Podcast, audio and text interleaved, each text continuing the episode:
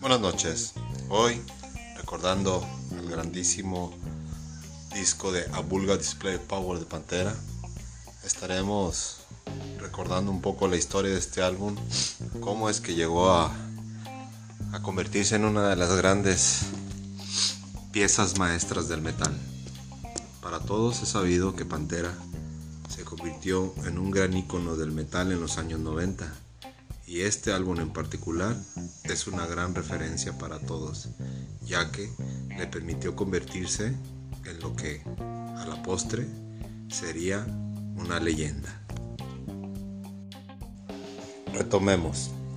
Recordar que este álbum fue lanzado al inicio de la década de los 90. Para ser exacto, el 25 de febrero de 1992. Bajo la discografía Atco Records, que es una compañía que depende de Warner Brothers como una de sus divisiones. El género en el que se puede catalogar este álbum es de heavy metal o thrash metal. Sin duda, para muchos, era esperado un álbum con esta calidad, ya que con el disco anterior de Cowboys from Hell habían logrado posicionarse a nivel mundial. Pantera deseaba crear un sonido único que le permitiera convertirse en una gran banda. Para esto se unieron al productor Terry Dake, donde él les ayudó a perfeccionar este, este increíble sonido. Terry Day ya tenía vasta experiencia en el mercado de la producción, pero yo creo que una punta de lanza para él en su carrera como productor debió ser este álbum.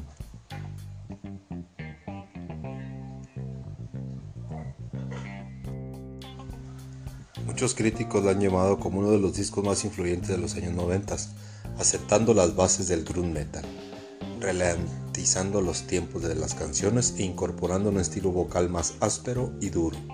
El disco posee algunas de las canciones más famosas de la carrera de la banda, como Fucking Hostile, Mode of War, This Love y Walk, que llegó al puesto número 35 de éxitos del Reino Unido. El álbum alcanzó el puesto número 44 en la lista de álbumes más exitosos de Billboard, llegando doble platino por más de 2 millones de copias. Sin duda, para todos fue una gran sorpresa, porque para aquella época ese tipo de género estaba de capa caída, siendo que en esos tiempos era el auge del famoso grunge.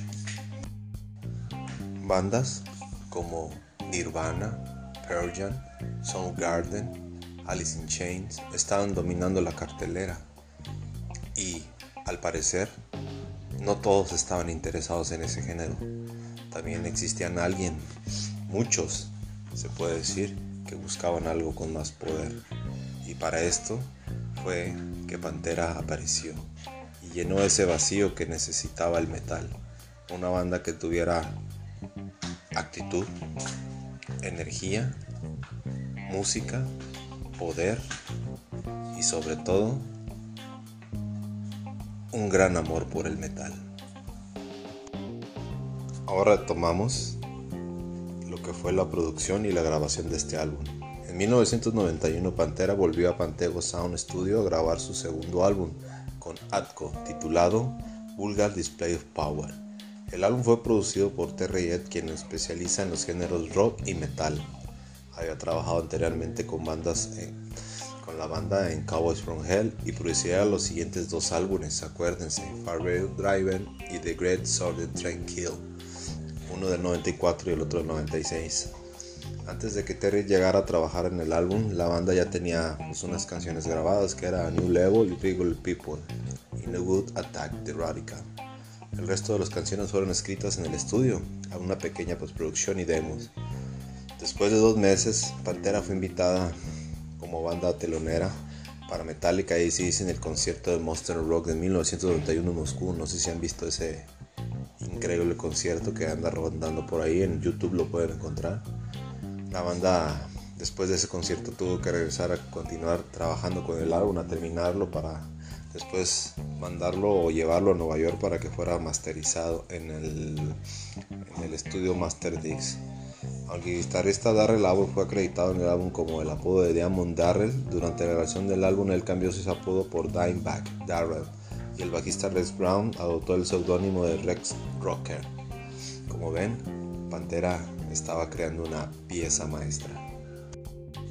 Para muchos, el título del álbum y la carátula pareciera que no tiene algo de referencia, pero el título del álbum fue tomado de una línea de la película de 1973 El Exorcista, cuando el padre Damien Carras le dice a Regan McNeil, o al demonio que la posee, que rompa sus cuerdas y se libere usando su poder maligno.